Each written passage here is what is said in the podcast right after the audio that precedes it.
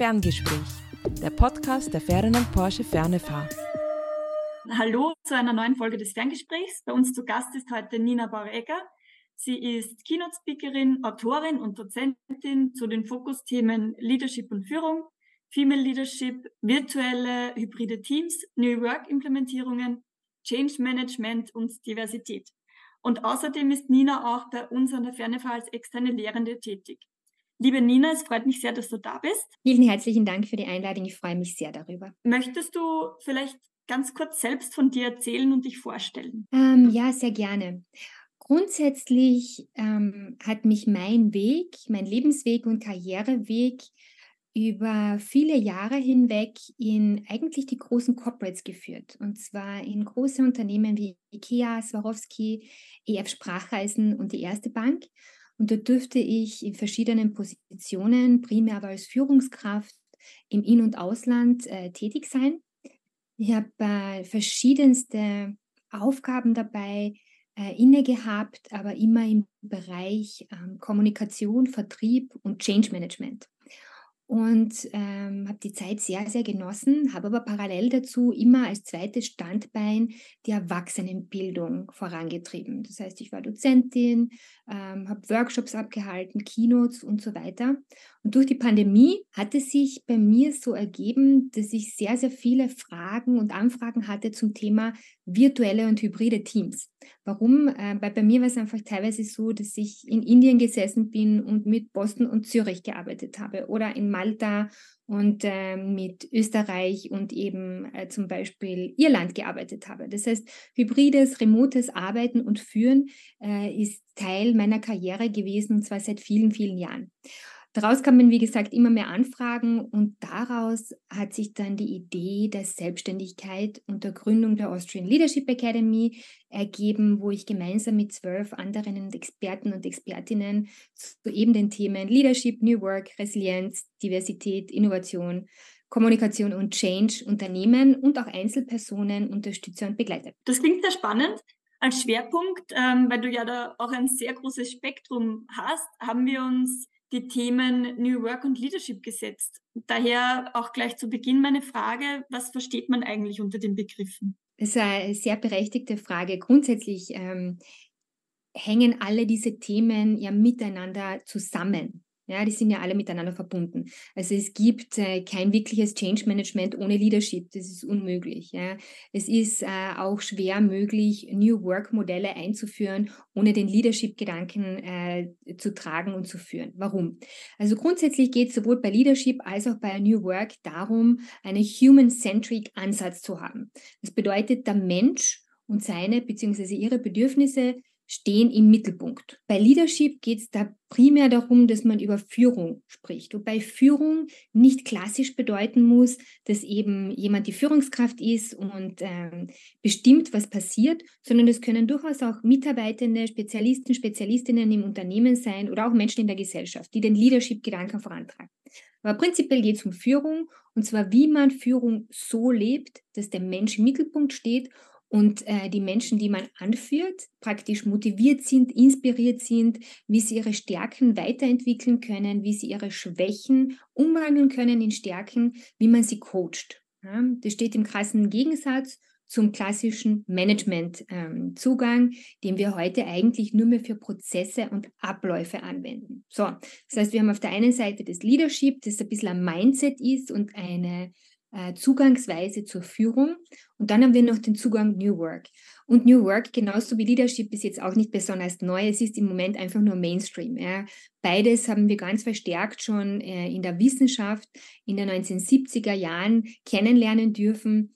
Ähm, und das ist eben in der Zwischenzeit auch in der Wirtschaft ähm, angekommen. Also ganz neu sind beide Ansätze nicht. Bei New Work geht es ähnlich wie beim Leadership darum, den Menschen in den Mittelpunkt zu stellen. Das bedeutet, äh, der Grundgedanke ist, was kann ich als Unternehmen, als Führungskraft tun, damit sich die Menschen maximal wohlfühlen? Welche ergonomischen Anforderungen gibt es? Ähm, was können wir zum Thema Resilienz machen? Welche Büroform zum Beispiel, welche Arbeitsform, welche Arbeitszeitform ist ideal für mein Unternehmen, für mein Team? Was ich aber gleichzeitig dazu sagen möchte, ja, also New Work kann viele Dinge sein. Das ist nicht nur die Vier-Tage-Woche oder Remote Work. Da gibt es ganz viele verschiedene Aspekte und Methoden. Nur eines ist ganz klar. Bei New Work schauen wir sehr wohl, genauso wie beim Leadership, darauf, dass es den Mitarbeitenden optimal gut geht, ja, dass man sie optimal weiterentwickelt. Es geht aber gleichzeitig darum, Leistung zu erreichen. Es ist lediglich der Weg ein anderer. Der Weg ist nämlich der, dass man eben dem Menschen in den Mittelpunkt steht, bedürfnisorientiert agiert und so darauf baut und hofft, und es ist auch wissenschaftlich be bewiesen, dass es funktioniert, dass daraus eben die optimale Leistung entsteht. Sehr spannend. Das heißt, der Arbeitsalltag, der ändert sich eigentlich für Mitarbeiterinnen sehr stark und sie werden eben auch in den Fokus gerückt. Wie kann ich jetzt als Führungskraft das ähm, meistern? Welche Herausforderungen gibt es in der Führung von hybriden Teams? Also wenn wir jetzt zu hybriden Teams gehen, hybride Teams, die sind ja eine Form von äh, einer New Work Methode. Wie gesagt, also New Work können ganz viele Dinge sein. Es kann ein Großraumbüro sein, genauso wie eben Remote Work, wo man äh, kaum oder wenig äh, im Büro zusammentrifft, um dort vor Ort zu arbeiten. Grundsätzlich ist es mal wichtig, etwas zu klären. Und zwar, ich verwende immer zwei Begriffe und das ist remote fähig und remote willig. Das ist ein großer, großer Unterschied. Viele Menschen sind sehr remote willig, aber nicht fähig. Und genau dasselbe gilt auch für Unternehmen und Führungskräfte. Und was kann jetzt remote Willigkeit bedeuten? Ich würde gerne von zu Hause aus arbeiten. Ich würde gern von Mallorca, von äh, also nicht São Paulo, von Boston, von egal wo, äh, remote arbeiten möchte ich gerne, aber ich bin nicht remote fähig. Warum? Ich habe zum Beispiel keine passende, ähm, äh, kein passendes Equipment. Ja? Ich habe kein stabiles Wi-Fi. Ich bin gar nicht fähig, Prozesse und Kommunikation äh, so zu nutzen, dass es tatsächlich für das restliche Team auch möglich ist, mit mir weiterzuarbeiten. Genau das Gleiche gilt für Führungskräfte. Vielleicht bin ich sehr willig, ja, mein, mein Team praktisch remote arbeiten zu lassen, aber ich habe gar keine Ahnung, wie ich als Führungskraft dann mit den Teammitgliedern umgehen muss, wie ich delegiere, wie ich äh, Quality-Checks mache, ja, weil das gibt es in der remoten Führung ja natürlich genauso. Also da geht es ja nicht darum, dass man sagt, äh, jeder sitzt egal wo am Strand und arbeitet wann und wie äh, er oder sie möchte, sondern da geht es ja wohl darum, Prozesse einzuführen, sie zu befolgen. Da geht es ja wohl auch um Leistung. Es ist einfach nur eine andere Art zu führen. Ja? Und das ist oft das Problem. Also diese, Leist diese Remote-Fähigkeit und Willigkeit muss von Unternehmen, der Führungskraft und den Mitarbeitenden gegeben sein weil sonst versinken wir im Chaos. Das heißt, es ähm, gibt eigentlich auf allen Ebenen Herausforderungen? Herausforderungen, ich finde das immer so, wenn man Herausforderungen sagt, gell, das ist das Erste, was die Menschen dann denken, ist Problem. Es gibt die Notwendigkeit zur Veränderung. Warum? Weil zum Beispiel ich kann als Führungskraft nicht mehr informell führen oder schlechter informell führen, ja, weil sowieso nicht so besonders ideal ist, wenn man sich ganz ehrlich ist. Ich muss mir wirklich genau überlegen, wann erreicht meine Botschaft, die Information, das gesamte Team oder alle Menschen, die für diese relevant ist. Weil ich kann nicht einfach in einen Raum hineingehen und sagen, ah ja, mir ist gerade noch was eingefallen. Oder mal schauen, wie es allen geht, ja, indem ich einen kurzen Check mache oder sage, gehen wir mal auf einen Kaffee zwischendurch. Das ist in der Form nicht möglich. Das heißt, ich muss mir Routinen überlegen, ich muss mir Prozesse, Kommunikationswege überlegen, die dann der Standard sind, ja, Genauso muss ich mir aber auch überlegen, wie die Teamdynamik funktioniert, wie Bonding funktioniert ja, und wie ich auch darauf achte, dass meine Mitarbeiterinnen resilient sind und bleiben. Genauso wie aber eben es auch ein Faktor ist, gell, wenn ich, da gibt es ganz im Bereich Unconscious Bias, gibt es da ganz viele Bias, die sich da entwickeln können. Ja? Also, dass ich zum Beispiel in der Proximity Bias Menschen bevorteile, das heißt, dass ich ihnen wohlgesonnen bin, ihnen mehr zutraue oder mehr vertrauen, wenn sie physisch in meiner Nähe sind. Ja? Diese Dinge muss ich wissen als Führungskraft oder auch als Teammitglied und mich dementsprechend anpassen. Es klingt sehr komplex. In Realität gell, ist es einfach ein schrittweiser Prozess, den man begleitet oder einfach nur in, in Selbstreflexion durchführen kann und es ist halb so schlimm, wie die meisten glauben. Was wären so Schlüsselaspekte für Führungskräfte, die quasi auf den Zug aufspringen möchten und einen Schritt vorangehen möchten? Sie sind willig, etwas umzusetzen und wissen nicht wie oder wissen nicht, ja. was die Kernaspekte sind. Also grundsätzlich, es gibt ja verschiedene Checklisten, die man fast abarbeiten kann. Ja, eine ist jetzt, und das ist wahrscheinlich die leichteste, das sind einmal die technischen äh, Anforderungen. Habe ich zum Beispiel äh, die Möglichkeit, meinen Mitarbeitenden VPN ähm, zur Verfügung zu stellen? Haben sie alle ein Handy? Haben sie alle ähm, ähm, Wi-Fi ja, in einer ausreichenden Bandbreite? Haben sie alle Laptops? Ja? Also haben die alle wirklich eigentlich die technische Ausrüstung, die es braucht, damit ich remote arbeiten kann? Das ist einmal so das Erste. Das Zweite ist dann ganz sicherlich, wie funktioniert Kommunikation in unserem Team? Wie kommuniziere ich? Ja, mache ich das alles spontan und schieße ich aus der Hüfte? Oder gibt es da schon eine Meetingkultur äh, und Struktur vor allem? Sind die Rollen ganz klar und Verantwortungen und vor allem auch die Arbeitsprozesse? Ja, wer ist wofür verantwortlich? Wer ist abhängig von, von wem? Das heißt, muss Mitarbeiter A fertig sein, damit Mitarbeiterin B überhaupt beginnen kann zu arbeiten? Ähm, und wie, wie, wie greift es ineinander? Also diese Dinge sind ganz, ganz relevant. Die Meetingkultur bitte ebenfalls. Ja, Meetings sind, ich mag diesen Ausspruch, so Meetings sind immer der beste Weg, um Arbeit zu vermeiden. Ja, weil einfach wir diese Meetingkultur haben, wo jedes Meeting dauert prinzipiell eine Stunde, egal ob es wirklich eine Stunde sein muss und alle sind eingeladen. Ja. Meetings müssen nicht eine Stunde dauern. Meetings müssen auch nicht laufend passieren. Auch nicht alle müssen eingeladen sein. Manchmal reicht es, wenn jemand optional dabei ist. Und es ist zum Beispiel auch möglich, dass gewisse Teammitglieder nur 15 oder 20 Minuten anwesend sind. Und dann ist der Teil, der für sie relevant ist, vorbei. Und dann können sie was anderes tun. Ja? Somit äh, wird das Ganze effizienter. Also da gibt es verschiedene Hebel, die man sich anschauen kann, wo man ansetzen kann. Aber grundsätzlich sind es einfach die Bereiche wirklich, die Kommunikation, die Prozesse, die Teamdynamik. Das sind so Technik eben, die großen Hebel, wo man überlegen kann. Was ich gleichzeitig aber dazu sagen möchte, ist, dass eigentlich, um effizient zu arbeiten, ist es auch bei der analogen ähm, Führung notwendig, dass diese Dinge funktionieren. Das, was meiner Erfahrung nach die größten Herausforderungen sind, ja, das ist einerseits sind immer die Prozesse. Wer mag schon Prozesse, ja, und wer überarbeitet Prozesse schon gern? Das ist immer ein Painpoint in jedem Unternehmen. Und dann ein großes Thema, das oft unterschätzt wird, das Vertrauen. Ja, weil ich natürlich ähm, weder direkt noch indirekt so leicht kontrollieren kann. Und wenn Führungskräfte dann zu mir sagen, ja, aber dann kann ich das ja nicht mehr kontrollieren oder woher weiß ich dann, dann ist meine Antwort immer, das Thema ist, dass du Vertrauen brauchst, egal ob du analog oder hybrid oder remote führst. Vertrauen ist die Grundlage ja, für jeden Leadership-Ansatz, für jeden New Work-Ansatz. Und wenn ich kontrollieren muss, dann läuft da grundsätzlich etwas falsch. Das heißt, wenn ich das Thema habe, dass ich das Gefühl habe, dass ich mein Team kontrollieren muss, dann geht es eigentlich darum herauszufinden, was sind die Ursachen. Wurde zu wenig geschult? Liegt es an der Motivation? Warum liegt es an der Motivation? Ja, ähm, sind die Skills nicht da? Ist nicht klar kommuniziert, was die Erwartungshaltung ist und so weiter und so fort. Und wie gestaltet sich jetzt dann deine Rolle, wenn du ähm, Unternehmen begleitest? Es gibt ganz unterschiedliche Formate und, und Formen. Meistens beginnt es tatsächlich sehr, sehr klassisch mit einem Gespräch. Und das hängt von der Teamgröße ab, ja, äh, wo wir mit Teams arbeiten, mit dem gesamten Unternehmen, äh, mit einem Gespräch, um einmal zu verstehen, worum geht es denn eigentlich? Was ist das eigentliche Thema? Ist es wirklich Remote Work? Also geht es wirklich darum, die Skills zu erlernen und die Struktur aufzubauen, um Remote Work einzuführen? Oder haben wir da ein Fachkräftethema, weil es einen Fachkräftemangel gibt und wir niemanden finden, der ähm, bei uns arbeiten kann oder möchte. Weil dann gibt es nämlich auch die Möglichkeit, dass man sich überlegen muss, warum ist es so. Ja? Das heißt, äh, wir schauen uns erst einmal, worum geht es wirklich. Da schauen wir uns an, okay, wirklich, so wie ich gesagt habe, die klassischen technischen Themen, sind die alle erfüllt? Wir schauen uns dann Prozesse, Kommunikation an.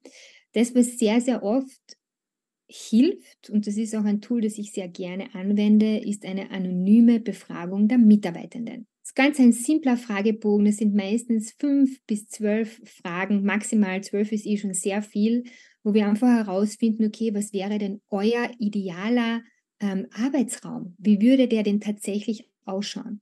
Und was braucht ihr, um optimal performen zu können?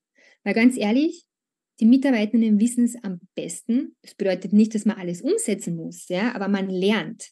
Man lernt und versteht. Und das ist Leadership. wo es davon, darum da, mal der Beginn da ist, dass man sagt, okay, was braucht denn das Team und nicht, was glaube ich als Führungskraft, dass das Team braucht. Und dann werden verschiedene Maßnahmen gesetzt. Am Ende des Tages ist es dann ein Change-Prozess, der in Projektform begleitet werden kann oder wo man punktuell Maßnahmen äh, und Weiterbildungsmaßnahmen anbietet, eben für die Führungskräfte, aber auch fürs Team. Immer mit allen Unternehmen, immer Stakeholder-Analyse.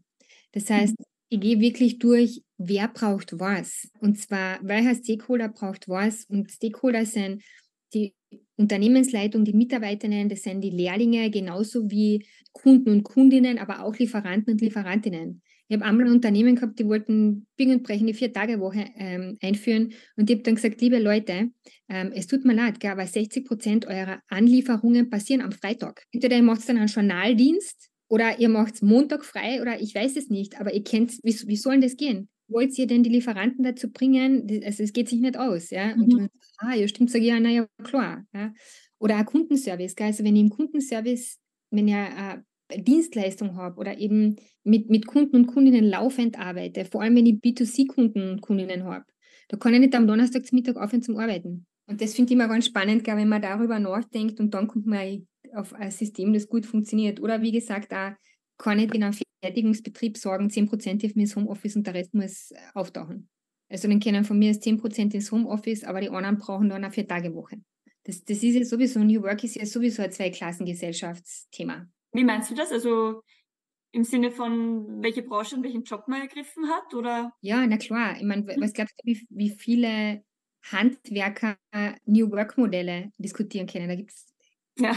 wenige Betriebe. Ja? Mhm. Weil eine Vier-Tage-Woche durchaus möglich ist, bitte. Mhm. Ja? Mit Schichtbetrieb und allem. Aber das, das ist eine Bürodiskussion. Verkäuferinnen, Gastronomie, die reden alle nicht über New Work. Da geht es ja nicht um Leadership. Gell? Mhm. Krankenpflege. Ja, Krankenpflege, natürlich, gell? Mhm. Ganz, ganz massiv. Also der größte Teil der Jobs bitte wird aus dieser Diskussion komplett ausgeschlossen. Müsste mhm. so nicht sein, muss man jetzt echt sagen. Also es gibt überall Möglichkeiten, gell? aber beim größten Teil der Jobs gibt es da null Awareness. Covid-19 hat den Alltag von uns allen sehr verändert, aber nicht nur von uns Mitarbeiterinnen, sondern auch von der Geschäftsführung.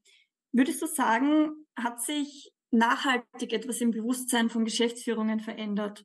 Wie ist da deine Wahrnehmung? Ähm, das ist ganz eine spannende Frage. Durch äh, Covid-19 oder Corona, durch die Pandemie, waren wir jetzt quasi alle ins Homeoffice und in die remote und hybride Führung gezwungen. Ja? Und, äh, und das musste irgendwie funktionieren. Das heißt, es war ein, ein sehr plötzlicher Change, der mehr oder weniger gut funktioniert hat. Ja. Das, was ich beobachte, ist, dass viele Firmen sich natürlich auch verständlicherweise nach der Pandemie die Zeit nicht genommen haben, zu adjustieren und zu sagen, schauen wir mal, wo funktioniert es gut, wo sind noch immer Painpoints und wo verlieren wir zum Beispiel Leistung, weil es geht ja trotzdem immer um Leistung. Ja? Das heißt, einige Firmen haben es jetzt einfach so als professorische Lösung ja, implementiert und das funktioniert so so lala, was sehr, sehr schade ist, weil einfach viel Potenzial verloren geht. Einige Firmen rudern zurück und holen wieder alle ins Büro äh, was ich ebenfalls sehr schade finde, und zwar aus mehreren Gründen. Natürlich erstens, weil ich nach jahrzehntelanger hybrider Führung einfach weiß, dass hybride Führung und Arbeit sehr gut funktionieren kann. Es braucht einfach Strukturen, Prozesse und die Skills. Und das Zweite ist, ich glaube, dass sich Unternehmen damit Konkurrenzprobleme einhandeln. Schlicht und einfach, weil wir haben ein Fachkräftethema, das wird sich auch in den nächsten Jahrzehnten nicht wirklich verändern. Wir haben geburtenärmere Jahrgänge, die wir durch die Migration bzw. Immigration nicht ausreichend ausgleichen können. Das bedeutet, wir befinden uns in einem Bewerber-Bewerberinnenmarkt und das wird so bleiben. Wenn ich mir jetzt ja, aus verschiedenen Arbeitgebern Angebote aussuchen kann, wo die Bezahlung mehr oder weniger die, dieselbe ist. Ja? Und das ist auch nicht mehr das ausschlaggebende Kriterium. Und wo ich aber Benefits habe, wie zum Beispiel eben, dass es Weiterbildungsmöglichkeiten gibt, Aufstiegsmöglichkeiten auch für marginalisierte Gruppen. Und vor allem, dass ich die Möglichkeit habe, zumindest drei Monate im Jahr frei zu wählen, von wo ich arbeite oder nur zwei Tage pro Woche ins Büro muss. Kann, wenn ich möchte, aber nicht muss. Ja? Oder auch zum Beispiel, wenn ich Menschen suche, Spezialisten und Spezialistinnen, die nicht gewillt sind zu transferieren und dann aber keine remoten Möglichkeiten anbiete, dann werde ich mir als Unternehmen schlicht und einfach mittel- und langfristig, wahrscheinlich sogar auch kurzfristig schaden, weil Mitarbeitende das in der Zwischenzeit als Standard empfinden. Nicht jedes New Work Modell, und das ist mir ganz, ganz wichtig zu sagen, äh, funktioniert für jedes Unternehmen. Zum Beispiel Fertigungsbetriebe können jetzt nicht oder sehr schlecht sagen, ja, die 10 Prozent, die im Büro sind, dürfen von zu Hause aus arbeiten und der Rest muss in der Bäckerei stehen. Ja, da habe ich dann einfach ein Shift im Teamgefüge, da wäre zwei Klassengesellschaft, das ist wenig sinnvoll. Aber es gibt zum Beispiel eine Möglichkeit einer Viertagewoche. Ja, also da gibt es ganz viele Möglichkeiten. Ähm, das heißt grundsätzlich, ja, die Awareness ist gestiegen, aber nicht die Skills und deshalb auch oft die Bereitschaft, nicht äh, das tatsächlich umzusetzen. Die großen Corporates, haben es dann manchmal etwas leichter, weil sie natürlich die Strukturen in der HR-Abteilung haben, die unterstützen können und werden somit als Arbeitgeber, glaube ich, längerfristig äh, wieder attraktiver, gell, weil sie diese Dinge anbieten können. Das ist einfach so. Es gibt da neue Regelungen am Arbeitsmarkt und Themen wie New Work, Diversität, aber auch Arbeiten äh, mit Purpose, mit Vision, das sind die Grundvoraussetzungen, die man heutzutage erfüllen muss, damit man als Unternehmen, als Arbeitgeber attraktiv bleibt. Ist nicht immer leicht. Und ich möchte hier nochmal sagen, keinesfalls kann die Erwartungshaltung sein, dass man jede Forderung erfüllen muss, aber es gibt für jedes Unternehmen gute, sinnvolle und effektive Lösungen, die eine Win-Win-Situation äh, sowohl für die Belegschaft als auch für die Unternehmensleitung darstellen können. Nina, du hast ja schon in vielen internationalen Unternehmen auch gearbeitet. Jetzt würde uns interessieren, wie siehst du den Standort Österreich im Vergleich zu internationalen Gegebenheiten? Also grundsätzlich glaube ich und meiner Erfahrung nach hat es primär mit Branchen zu tun und erst dann in zweiter oder dritter Linie mit kulturellen Faktoren. Ja. Es gibt natürlich Kulturen, die sind Veränderungen gegenüber offener. Ja, das hat mit vielen Faktoren zu tun, eben kulturell bedingt, auch infrastrukturell oder wirtschaftlich bedingt.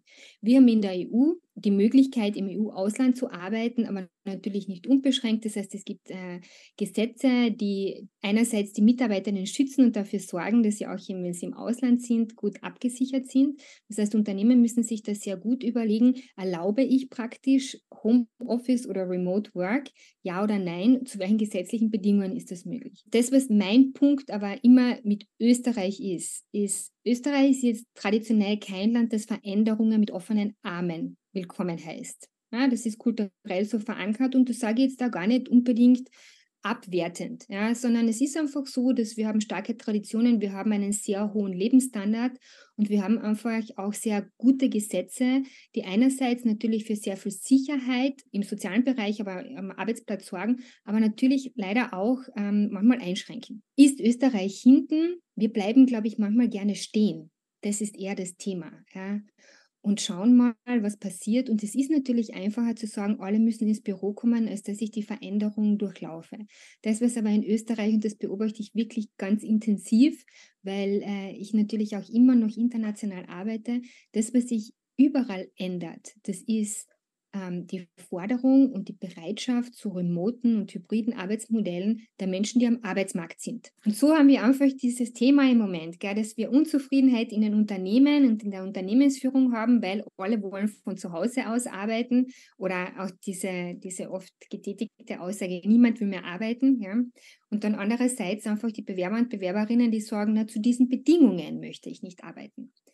Also ja, ich bin der Meinung, dass Österreich durchaus noch Potenzial hat, ähm, sich der hybriden Arbeitsweise, zumindest der hybriden Arbeitsweise zu öffnen. Und ich finde, es wäre auch wichtig, ähm, hybrides Arbeiten eben im Kontext mit Fachkräften aus ländlicheren Regionen zu sehen oder sogar aus dem Ausland. Ja? Weil da, also das ist sicher ein Schwachpunkt Österreichs, dass wir es äh, nicht gut genug schaffen, Infrastrukturen zu bauen, die dieses Talent Sourcing äh, ermöglichen. Bei uns an der Fernefahrt findet ja auch sehr viel online statt, wo wir ja vom Thema New Work gesprochen haben. Bei uns gestaltet sich das dann eben im Lernraum, sage ich einmal, auch so.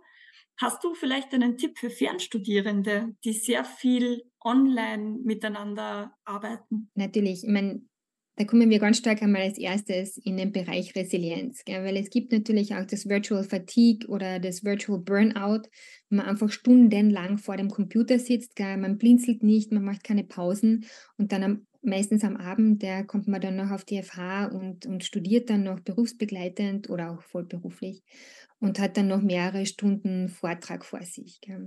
Das ist natürlich wahnsinnig anstrengend. Das heißt, es gibt hier Anforderungen an die Dozenten, an die Dozentinnen, aber auch an die Studierenden. Für die Studierenden ist mein erster Tipp, das allererste, bitte daran denken, ja, das ist eure Studienzeit, das ist ähm, keine Nebenbeiberieselungen. Das bedeutet, alles, was ihr mitnehmen könnt, sind die Dinge, die ihr halt im Berufsleben dann wahrscheinlich brauchen werdet. Und somit braucht der Dozent oder die Dozentin so viel eurer Aufmerksamkeit wie nur möglich. Das heißt, kein Multitasken, nicht daneben E-Mails schreiben. Das ist ja kein Podcast, den man sich, so wie hoffentlich nicht diesen hier, ja, aber das ist kein Podcast, den man sich nebenbei reinzieht, sage ich jetzt mal ganz lapidar. Das ist wirklich ein Unterricht. Ja. Da geht es darum, dass ihr ausgebildet werdet und das sollte man halt möglichst aktiv, das heißt interaktiv ähm, erleben. Gleichzeitig würde aber auch bei den äh, Vortragenden einfordern, dass Pausen gemacht werden, dass Interaktionen gemacht werden. Frontalvorträge, das ist das falsche Konzept für, für virtuelles Lernen. Ja, es gibt fantastische Konzepte, es gibt fantastische Möglichkeiten. Das heißt, ähm, wirklich einfordern, okay, dass es ausreichend Pausen gibt, dass es Möglichkeit zur Diskussion, zu Fragen gibt, dass es Übungen gibt und so weiter und so fort. Das, was ich ebenfalls empfehlen würde, ist, dass man ähm, die Webcam ein- und ausschaltet. Es ist einfach so, wir kennen es alle, gell? wir haben alle gern die Kamera zwischendurch aus, wenn man halt vielleicht doch andere Sachen möchte oder schon, ähm, ich will jetzt nicht sagen im Pyjama, aber vielleicht in, in sehr entspannter Freizeitkleidung vor dem Laptop sitzen kann.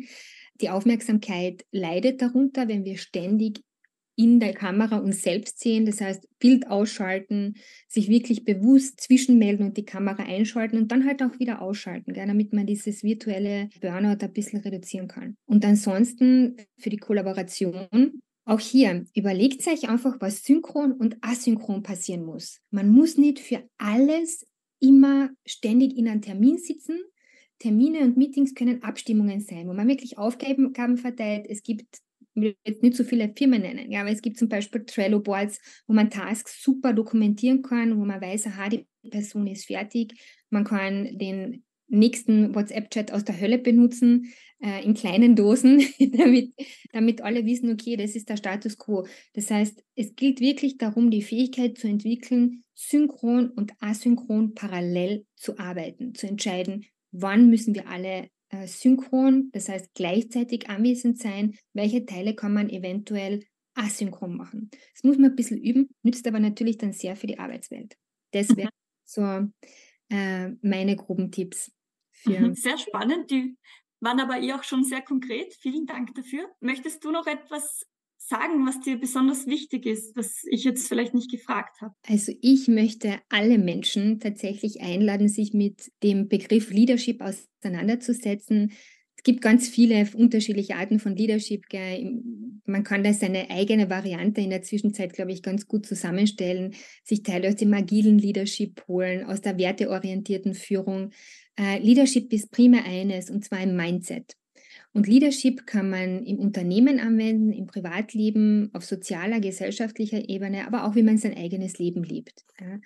Und äh, ich finde, das ist ein sehr wertschätzender Ansatz, ist sehr spannend. Und äh, ich habe selbst sowohl noch Management-Ansätzen als auch noch Leadership-Ansätzen geführt, beziehungsweise mir wurde die Möglichkeit gegeben, auch nach dem Leadership-Ansatz zu führen. Und ich kann nur sagen, es ist ein unfassbar großer Unterschied, ist auch für die Führungskraft wesentlich befriedigender, wenn man diese Hierarchie hinter sich lassen kann und andere Menschen dabei begleiten darf, sich zu entwickeln und zu wachsen. Super, vielen Dank. Herzlichen Dank, dass du heute bei uns zu einer Folge des Ferngesprächs dabei warst. Wer Interesse hat, kann gerne auch auf Ninas Blog vorbeischauen. Da gibt es auch noch weitere spannende Artikel zu ihren Herzensthemen. Und ja, ich freue mich schon auf eine neue Folge des Ferngesprächs und wünsche euch bis dahin alles Gute.